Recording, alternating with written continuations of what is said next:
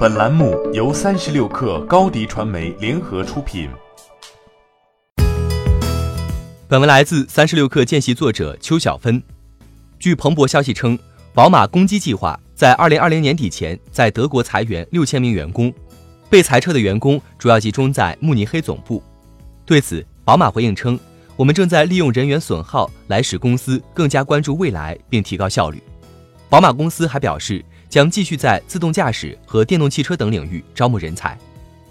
这项决定是宝马正在削减成本的计划之一。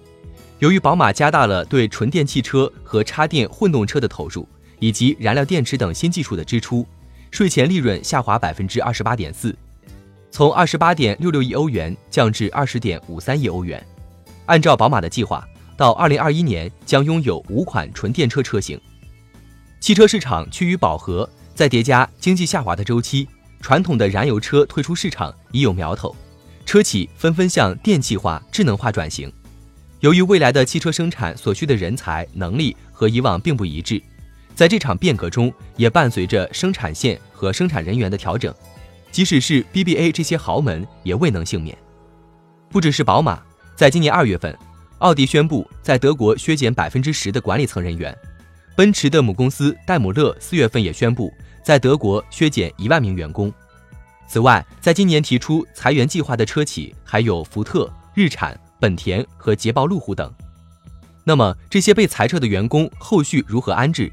责任是否该归结到车企上？美国工厂中的曹德旺此前指出，UAW 代表的工会势力已经不适应传统的制造业。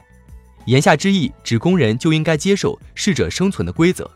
工人的妥善安置需要耗费巨额资金，这和企业开源节流的目标是相悖的。车企倾向于不承担这份责任，因此在改革过程中也隐藏着巨大的矛盾。近期爆发的通用罢工就是一个例子。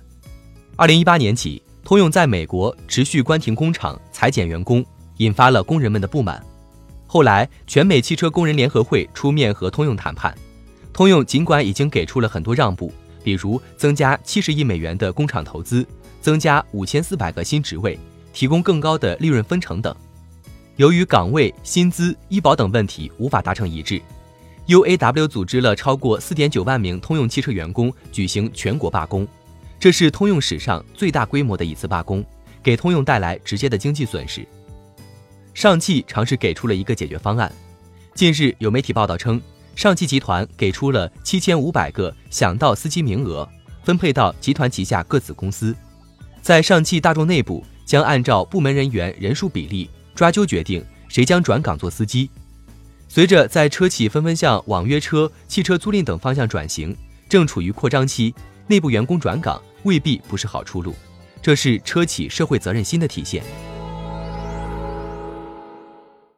欢迎添加 baby 三十六克。B a b y 三六 k r 加入克星学院，每周一封独家商业内参，终身加入学习社群，聊风口谈创业，和上万课友一起成长进化。高迪传媒，我们制造影响力。商务合作，请关注新浪微博高迪传媒。